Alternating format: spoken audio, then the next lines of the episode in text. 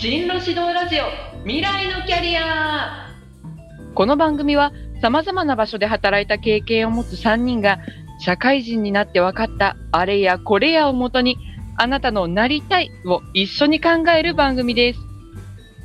公認心理師臨床心理師で小学校から高校までスクールカウンセラーをやっております渡辺薫です。大手広告代理店出身、えー都内でデザイン事務所を経営しているアートディレクターの堀亭です。スピーチで新しい仕事を開拓してます。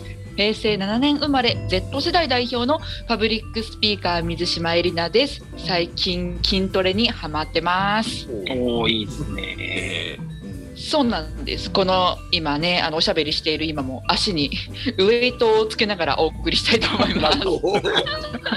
時間を無駄にしない。どうしよう足でも上げときましょうかね。はい。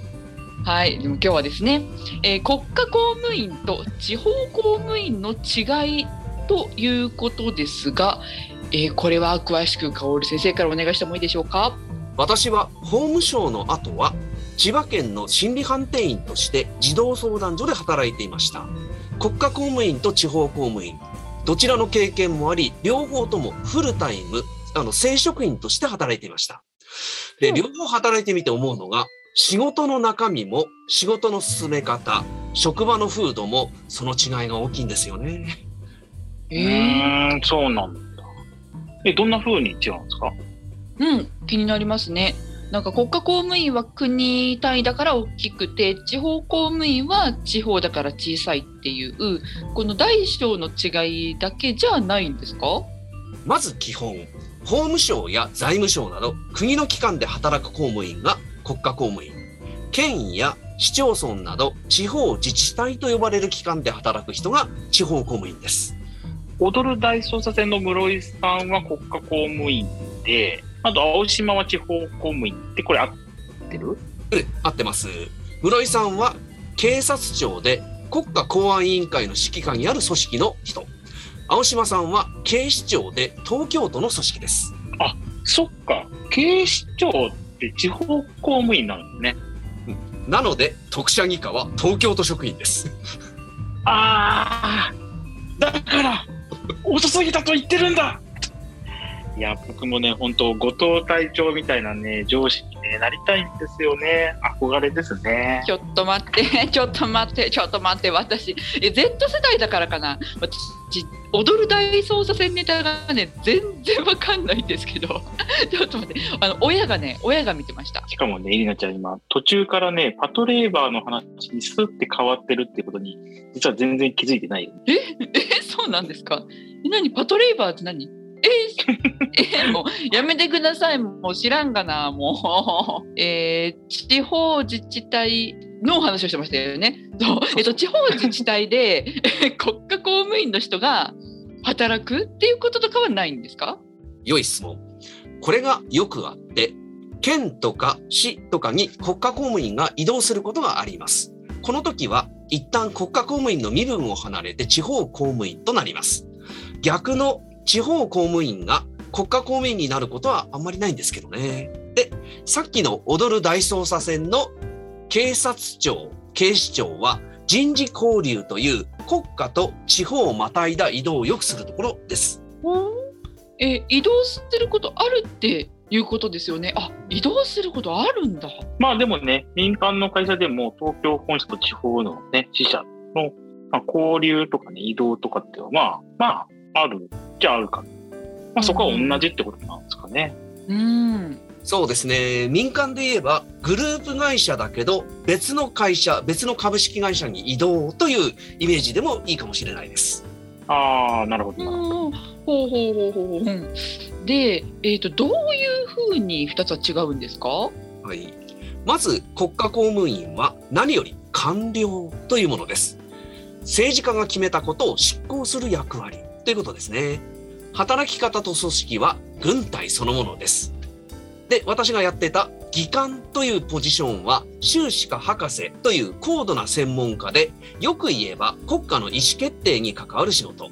枠組みが大きい分、働いてる時には国民というエンドユーザーは見えづらい仕事です。ああ、そっか。か。まあそうだよね。まあ考えたらそれはそうですよね。なんか難しかったですけどあの普段生活してて国家公務員の人たちに私たちがお世話になってる感覚ってないですね。そっか国家の意思決定とかしてるんですもんね。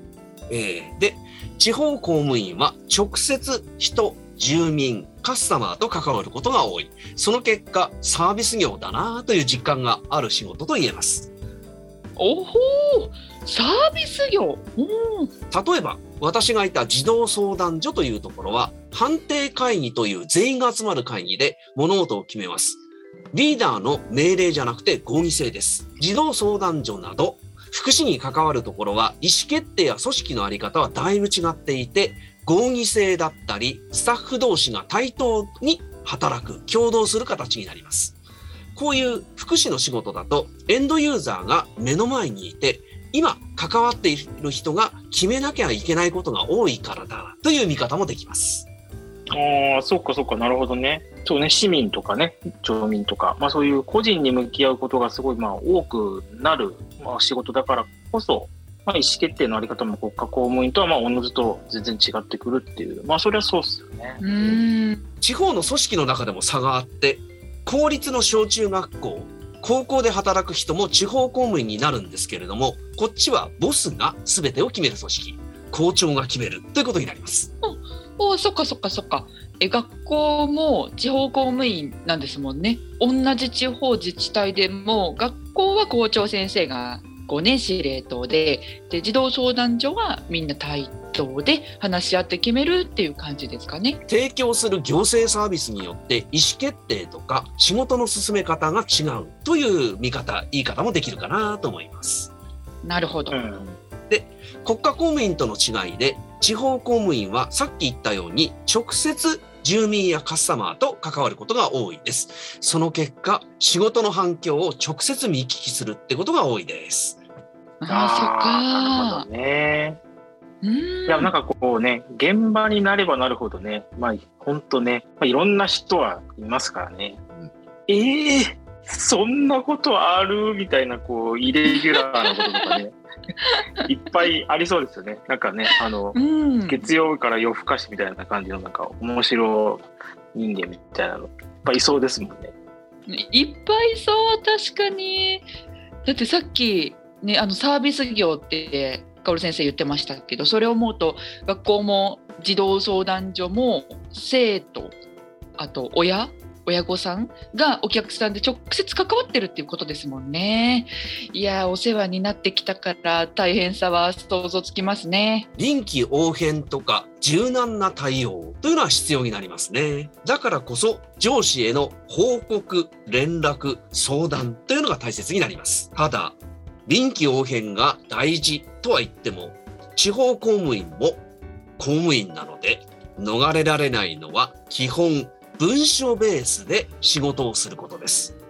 うーん。鏡文ってご存知？知らないです。ううん。うんご存知ないです、うん。あのミラー？ミラーの鏡ですか？いえ、鏡文とは文書の一番上に載せる一番目につく説明文のことで、鏡というのは本文ではありませんが、それを見ると内容がある程度わかるもので、しばしば規案文などにも添付されます。という公務員、あるいは公文書独特のスタイルです。うーん。例えばどんな感じなんですか？うん、なんかネットとかの記事にあるタイトルみたいなものですか？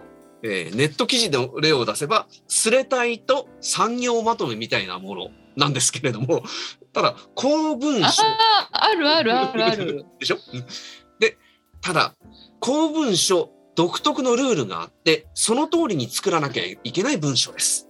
ネット検索では、鏡文、公文書で検索すると、いろいろ実例が出てきます。まあね、でも確かに定型があった方がね、誤解や間違いもないですからね。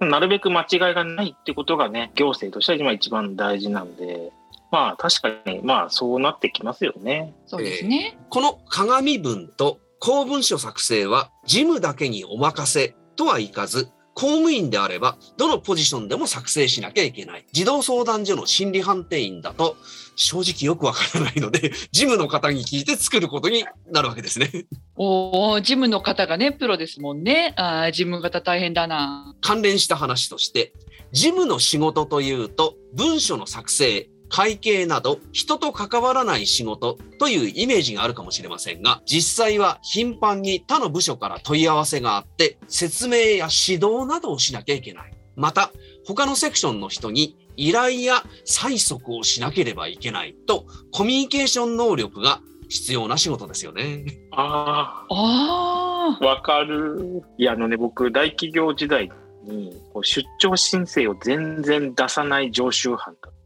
ど、あの 事務方の総務の人からですね、堀内くん、出張申請ちゃんと出した？大丈夫？書き方教えようか？って、よくね、声かけられてたんです。いや、今思うとね、めっちゃめんどくさかったんだろうな。あええなので、コミュニケーションが苦手だから事務職に就くっていうのは悪手で、コミュニケーションを避けたかったら、職人的に物を作る仕事っていうのが向いてますよね。ーうん。いや、マジでもうそういう風に生きていきたい。もうね、1週間に1枚ぐらいこうね、ペロペロって絵を描いて、それが1000万円で売れるとか、なんかそんなのが理想。ああ、それは究極ですね。一枚一千万でしょそう。そうですね。それしたいですね。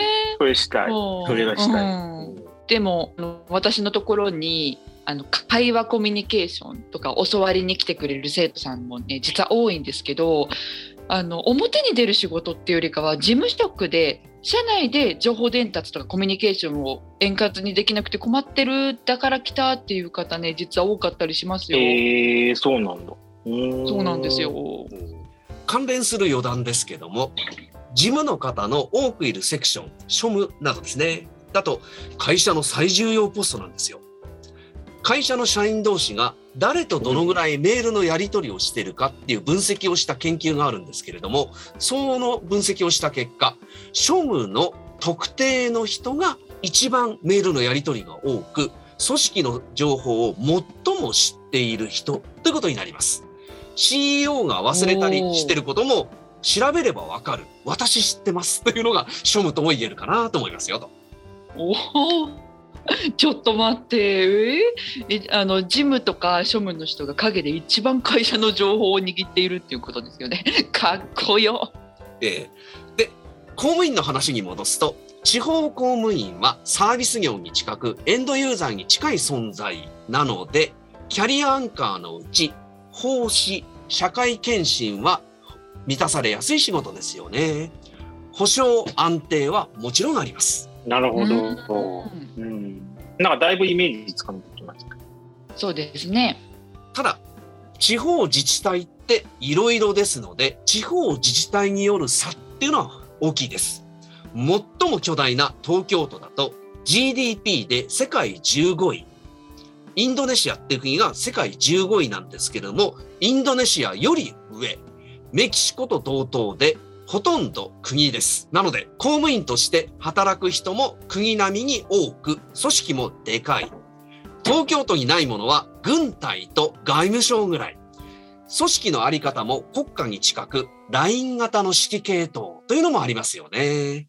一度東京都と仕事をしたことがあるのですが、会う人、会う人、すべて当時の都知事、石原慎太郎みたいな人ばっかりでした。えー、そうなの。東京、なに東京都職員ってみんなあんな過激な発言してるんですか？それは言えないな。態度がでかいとか、他の自治体の人を見下してるとか、上から命令しようとしてるとか、そんなことは言えませんね。めちゃめちゃ言ってる言ってるめちゃ言ってるじゃないですか。えそうなんですか？でももうあれですよ。もう全員が全員そうじゃないでしょうけどね。いやでも今、香織先生、会う人会う人すべてってね、言ってたんで、まあ全員そうなんじゃない？ちょっとやめてください。せっかくフォローしたのに。せっかくフォローしたのに。